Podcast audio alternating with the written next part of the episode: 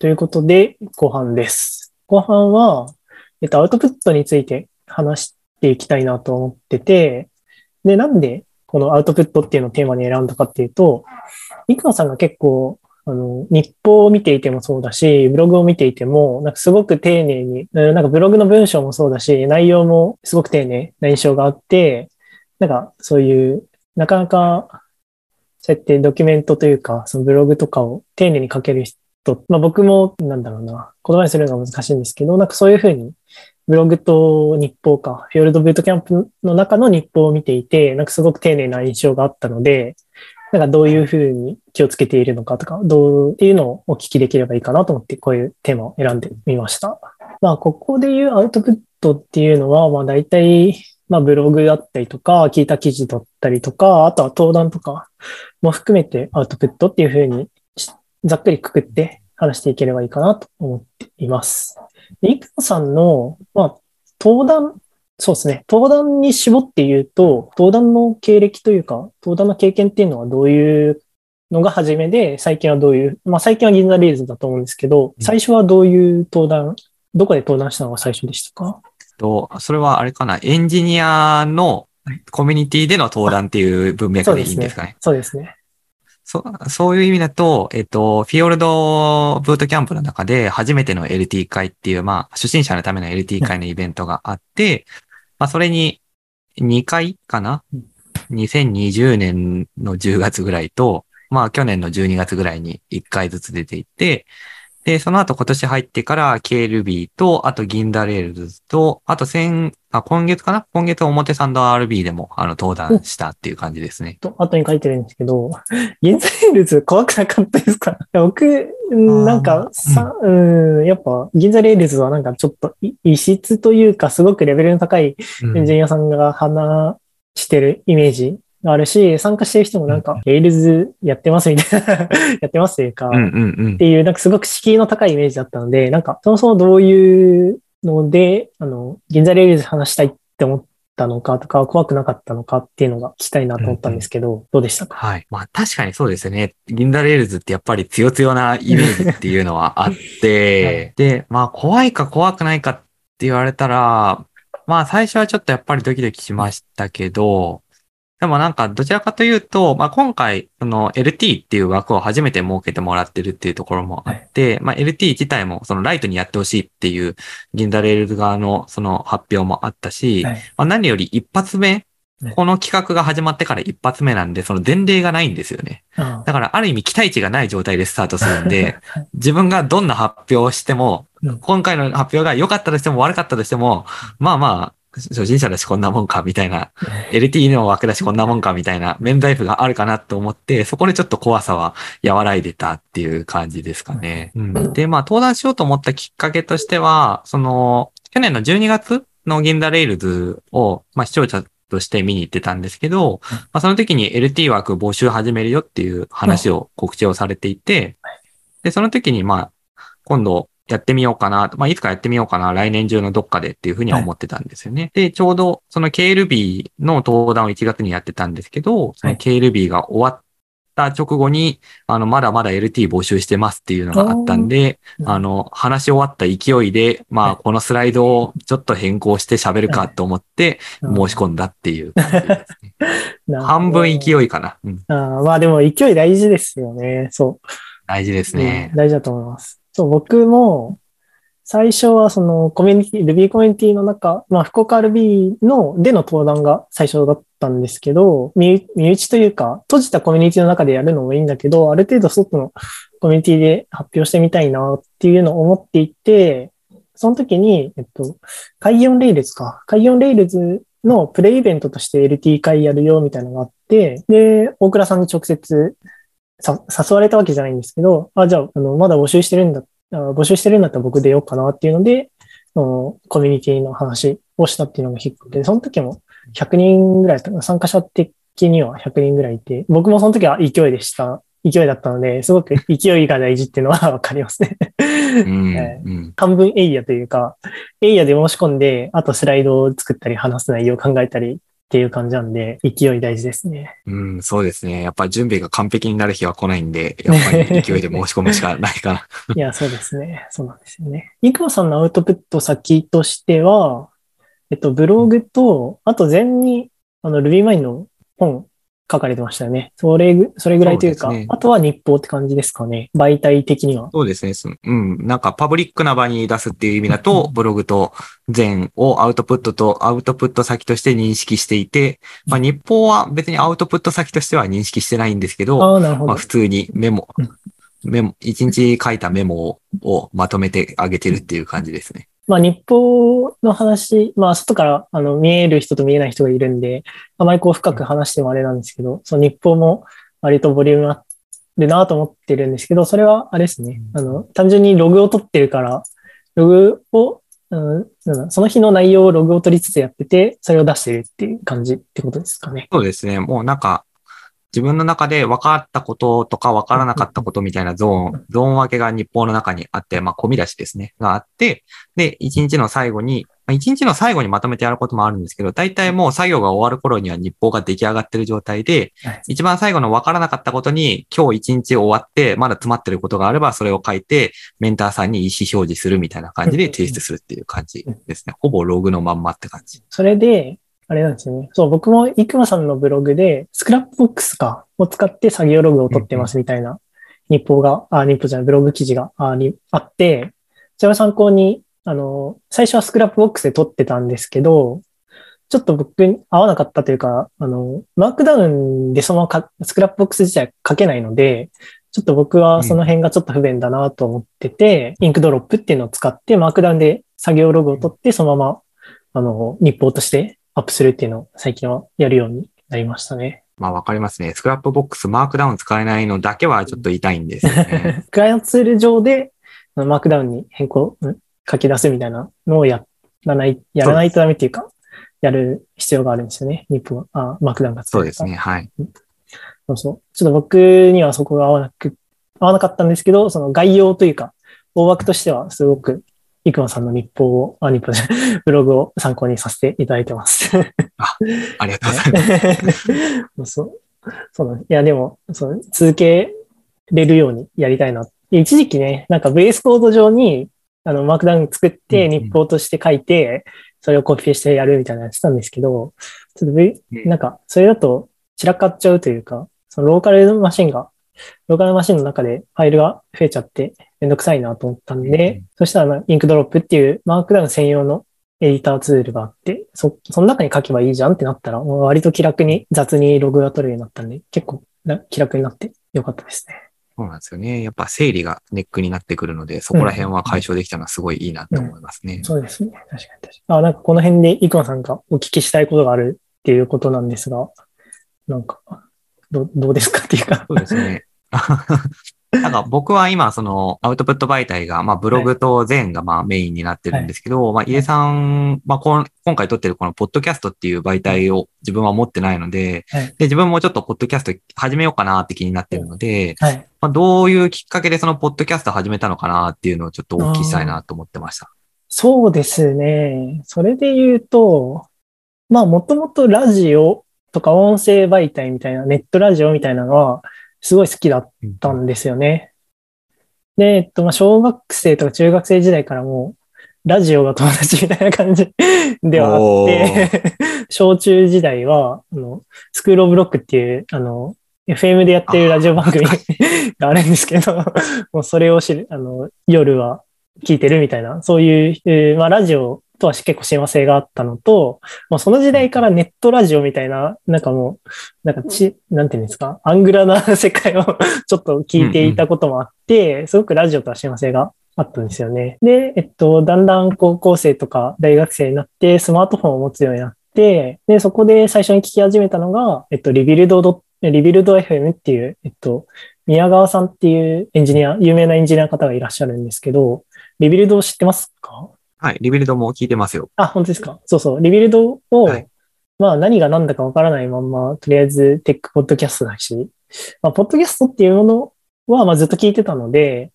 まあなんか、うん何話してるかわかんないけど、とりあえず有名な番組らしいし、聞いとくかみたいな感じで、その時は全然エンジニアリングとかプログラミングとか聞いて、あの、勉強したりとかしてなかったんですけど、最初はそうですね、リビルドを何もわからないまま聞いていたという感じで、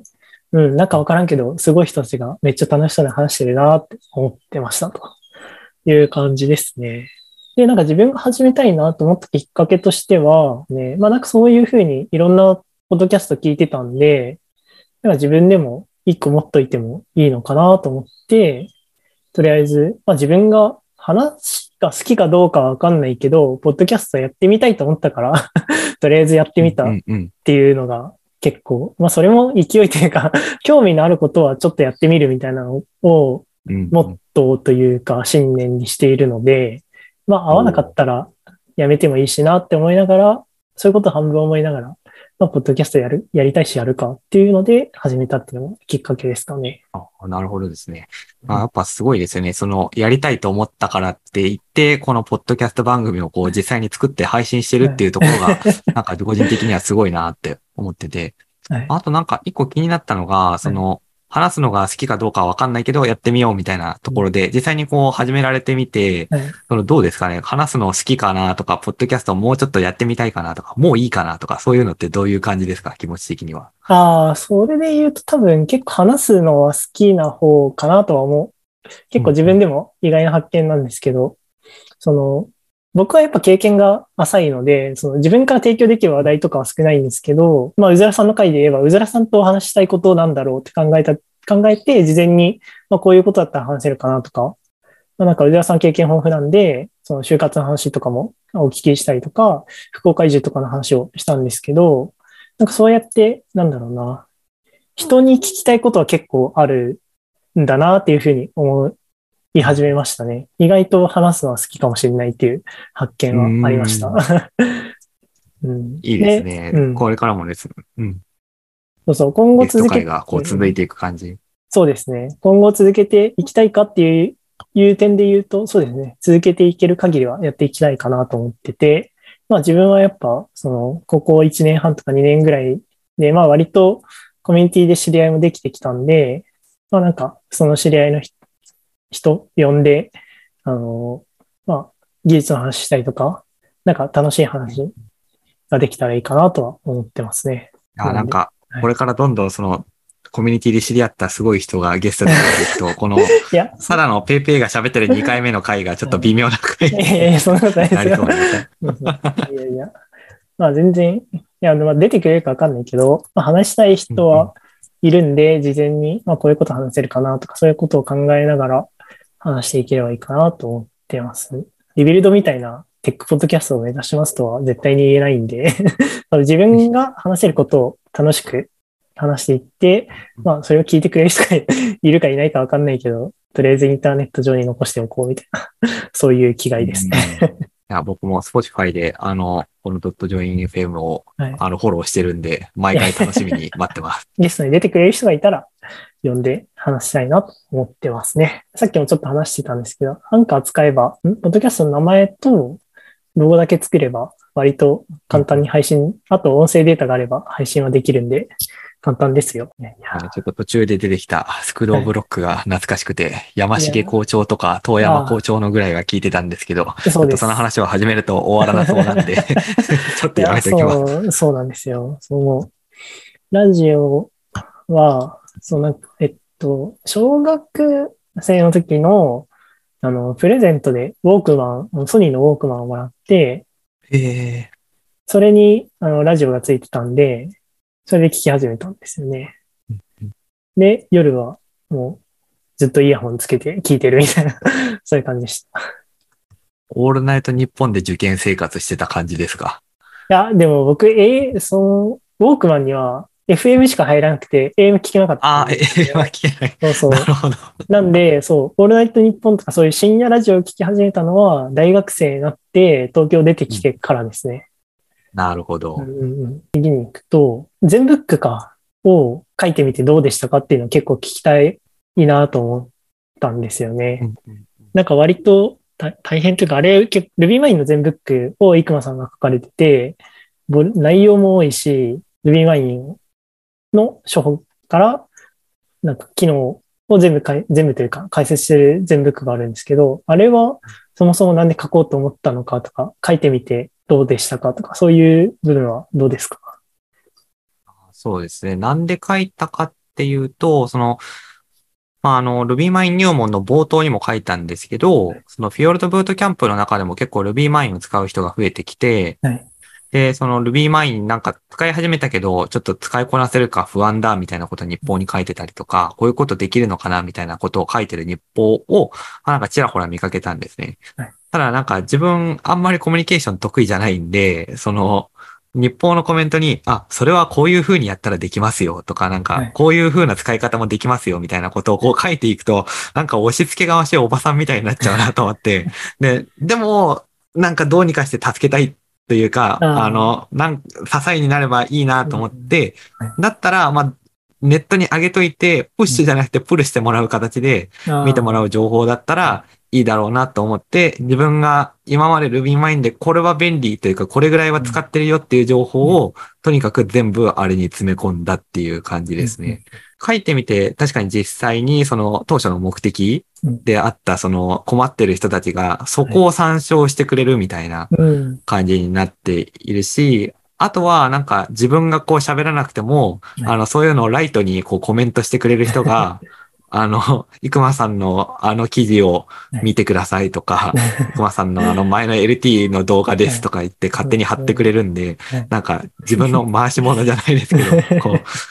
表してくれる人が増えて、はい自分のコミッションをこう手助けしてくれてる感があってよかったですね。反響としては、なんか、まあ、フィヨルド以外の反響とかは、そのインターネット上での反響とかうんありますか？全ブック書いて。ああ、うんなんかあんまりそんなに直接的な感想は見てないんですけど、ちょいちょいなんか良さそうとかうん、あとはなんか全然知らない人はい。あの、フィヨルドでも知り合ってないし、コミュニティでも知り合ってない人からなんかいいねつけてもらったりしてるんで、なんか結構世の中には RubyMine を使ってる人がいるんだなっていう 感想を抱きました。ただの僕の感想ですけど。はい。そうそう。なんかそもそも、そのブログとして書いたりとか、全ブックとして結構、なんだろう、アウトプットが、んーなんだろう、結構やられてる印象なんですよね、個人的には。で、僕も、まあブログとかは、そんな丁寧じゃないですけど、その、日々あった、エンジニアとしての経験みたいのは、まあブログにまとめるようにしてて、るんですけど、まあその経緯としては、なんか、学習、プログラミングの学習を始めたときに、まあネットでアウトプットしといて、その実績というか経歴として、あの、外部の人さいが、あの、そういう外の人から見えるものがあると、あの、やっぱり、その人格とかも使われやすいから、就活とかの時に役立つかもよ、みたいなこと言われて、割と下心があるというか、そういう感じで始めたんですけど、生駒さんはブログを書こうと思ったタイミングというきっかけみたいな目的とか、とかってあったりしますか、そうですね。うん、難しいけど、うん。なんかまあ、そうですね。うん、ブログ書くの躊躇しちゃう人とかもはいはい。結構いると思ってて、まあ実際にそういうのを、まあ見たり聞いたりとかしたんですけど、なんかそういう部分で怖さとかって最初なかったですか？ああ、でも最初はやっぱり怖さみたいのはあったと思いますね。なんかだいぶ昔の記事とかいろいろ遡っていくと多分そんなことが書いてあったような気がするんですけど。やっぱりなんか最初はこうハードルというか、いどれぐらいで書いたらいいんだろうみたいなところはありましたね。なんかこのレベルで書いていいのかとか、どういう内容を書いたらいいのかっていう悩んでる時期はありましたね。はい。その悩みから、その悩みはだんだん消えていった感じですか？うん。僕もやっぱりそのブログを、まあ書き続けるというか、まあ定期的に書くことによって、なんかだんだんあの内容がせ、せ、洗練されていくというか、まあ慣れって言っちゃえばその一言に尽きるかもしれないんですけど、まあそういっただん、まあとにかく書かないとダメだよね、みたいなのはすごい思っていて、まあやっぱ書かないと自分の訓練にもならないし、まずは始めないとな、みたいな部分があります。あそうですね。確かにやっぱり書いてみて初めてっていうところがあるんで、まはいあ前にあの、スモールアウトプットっていう題で、あの、確かブログに書いたんですけど、はいあの、とにかく、そのアウトプットするレベル感をどんどん小さくしていくっていうので、うん一個一個のアウトプットのハードルを低くして、数を増やしていって、あの、ちょっとハードルを下げていったっていう感はありますね。まあ、やっぱり数を書いていくと、多少は慣れてくるところはあるかも。僕は結構、なんだろう。やっぱインターネット上に置くと、まあ、ハテブだとアクセス解析つい、デフォルトでついてるじゃないですか。うん、うん。やっぱああいうのを見ちゃって、なんだろう、うん、全然読まれてないなとか、落ち込む時期が最初はあったんですけど、なんかもうそれを気にしなくなってからは結構割と何でも書けるようになったというか、なんか、あの、まあ、自分の記録として残せばいいかなと思って、あの、未来の自分のために書くよう、うん、うん。書こうかなと思ったりとか、なんか自分が、まあやっぱ人間の記憶って脆いというか、すぐ忘れちゃうんで、まあなんかこういう時にこういうことあったな、みたいな思い出すため、自分のために書い、半分以上書いて、なんだ気持ちとして自分のために書いてるんだよって思い始めてからは割と気楽にアウトプットが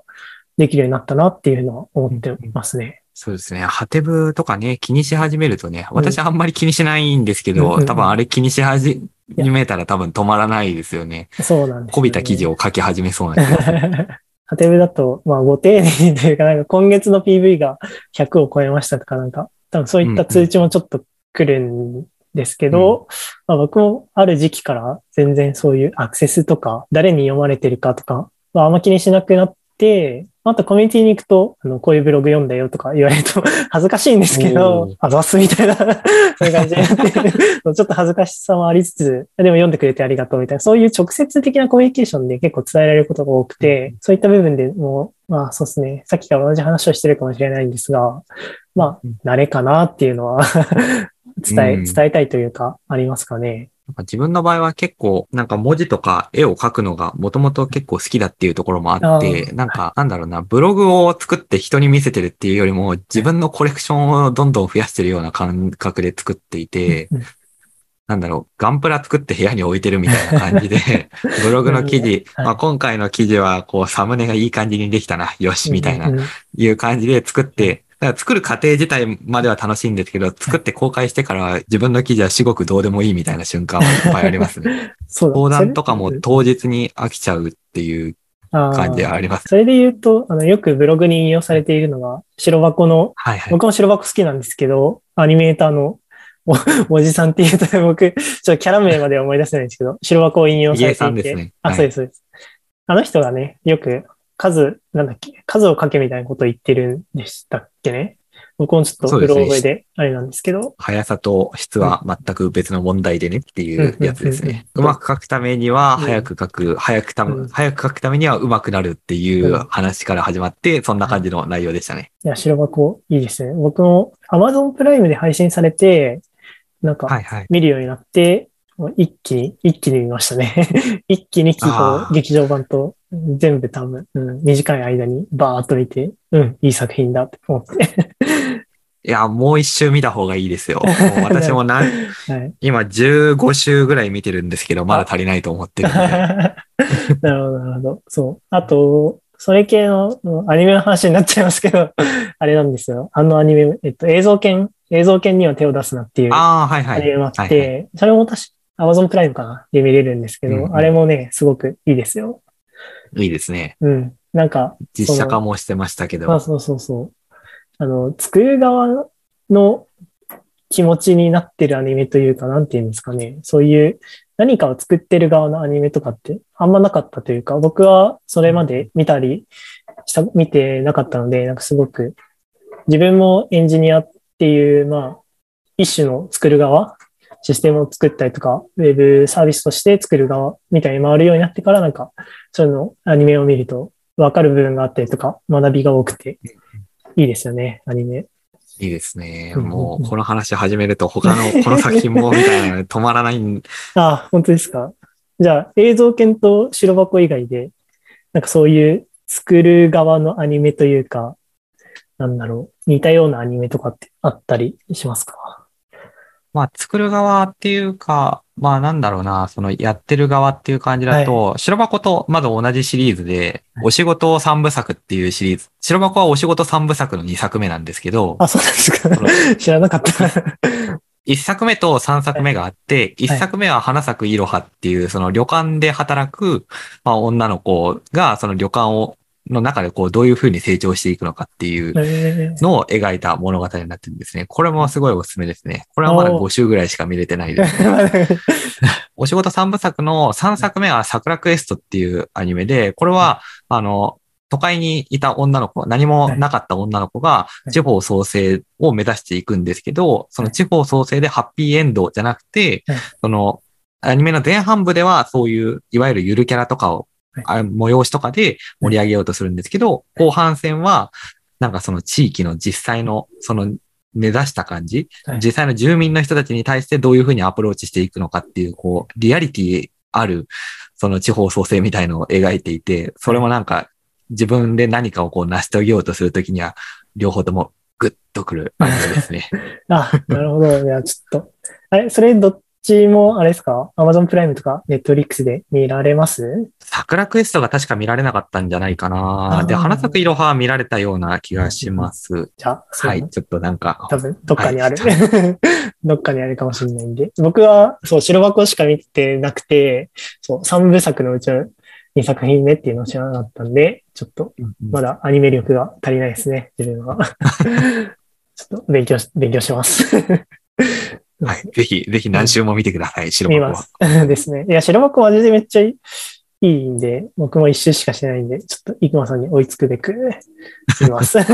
見たいと思います。はいと、次に話したいのは、そうですね。これからアウトプットするとしたら、なんかどういうことを進めるかっていうのは、ね、すごい難しいんですけど、まあ僕はとりあえず、まあ Ruby、まあ初心、まあ僕らみたいなまあ、いわゆる未経験エンジニアというか、エンジニア未満というか、初心者エンジニアというか、言葉の定義は難しいですけど、あなんか、アウトプットしたいなと思ったら、まあ、無料だし、Ruby コミュニティに行って、いろんな人ととりあえず話しながら、いろんな経験を積んでいくっていうのをお勧めするかもしれないなと思ったんですけど、生駒さんがもし、あの、初心者に戻ったら、何をするかみ、何をするかというか、どういうことするかみたいのって、そう、全然想像でもいいんですけど、それかまあ、なんだろうな。これからまあ僕らみたいにエンジニアを目指す人、目指している人に伝えたいことというか、アウトプットを通して伝えたいこととか、なんかすごく、まあ規模がでかいというかざっくりした質問になっちゃうんですけど、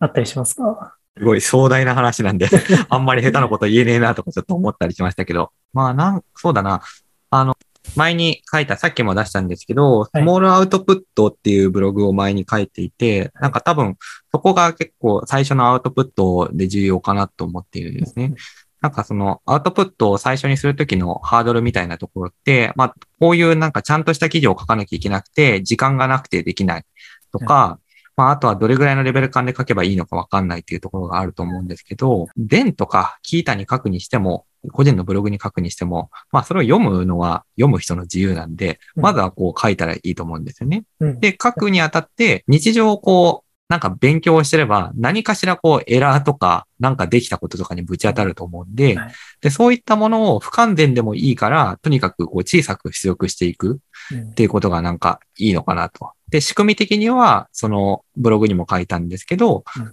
ゃあ、ハテナブログはちゃんと書かなきゃいけないから敷居が高いと思うんだったら、なんか雑に書いてもいい別のメディアを持つだったりとか、フィヨルドブートキャンプの日報だったら、なんか雑に書くゾーンっていうのを見出しとして作って、そこに雑に書いていくみたいな感じで、なんか自分の中で雑に書いていいっていうのを心理的に許容してあげるっていうのをうん。仕組みとしてこう作ってあげるとはい、アウトプットとしてはいいんじゃないかなと。自分がもし最初に戻るんだったら、もっとこう細かく、で、作業をしたら、もうそれをそのまま出力するような感じでやっていくと、とにかく、まあ人に見てもらうっていうところにはつながらないかもしれないけど、うんまあ自分の成長というか、振り返りっていうところにはつながるんじゃないかなっていうふうに思いますね。僕もその自分のブログは自分のために書いているようなもんで、うんまあ、あんまり見、まあ、見てる人を期待していないというか、あんまり気にしてなくて、そう確かにそういう意味で言えば、雑に日々あったこととか、まあ自分は、としてこれは記録に残した方がいいなって思ったことを、まあ、雑にまとめてるみたいなもんなんで、確かに雑に書くとか、気楽にアウトプットできる場所を自分の中で持っておくっていうのは結構大事かもしれないですね。インターネット上には もう数えきれない情報がある一部なんで、なんかそこまで気にしなくてもいいかなっていうふうに思ったりはするし、まあ仮にその間違いがあったりとかしても、まあ優しい人が優しくこここうですよって教えてくれるのが、まあそういうものがインターネットだったりとか、エンジニアの人はまあ怖い人もいるけど、まあ大体は優しい人なんでうんうん そういうふうにあまり気にしなくてもいいかなっていうのは、周りを気にせずに自分のために書くっていうのは結構大事というか、そうすれば。気楽かなと思いますね。あと多分なんかそのアウトプットでなんか言われるのがちょっと怖いって思ってる人は強い言葉を使えない優しい人だと思うので、うん あの特にあんまりそういうのは気にせず書いてみたらいいんじゃないかなっていうふうに思いますね。自分の中でそのハードル下げるみたいなのは結構大事ですね。ということで、後半はこんな感じですね。まあ、ハードル下げて自分なりに雑にアウトプットしていけばいいんじゃないと僕は思ったりしてます。そう周りを気にしすぎてもね、なんか自分の中でハードルが上がっちゃうというか、ということで、後半はこんな感じでアウトプットについて話してみました。ということで、2回にわたってお送りしてきたドットジョイン編は、えっと、以上ですと。今回はゲストにイクマさんをお迎えしてお送りしました。イクマさんどうもありがとうございました。ありがとうございました。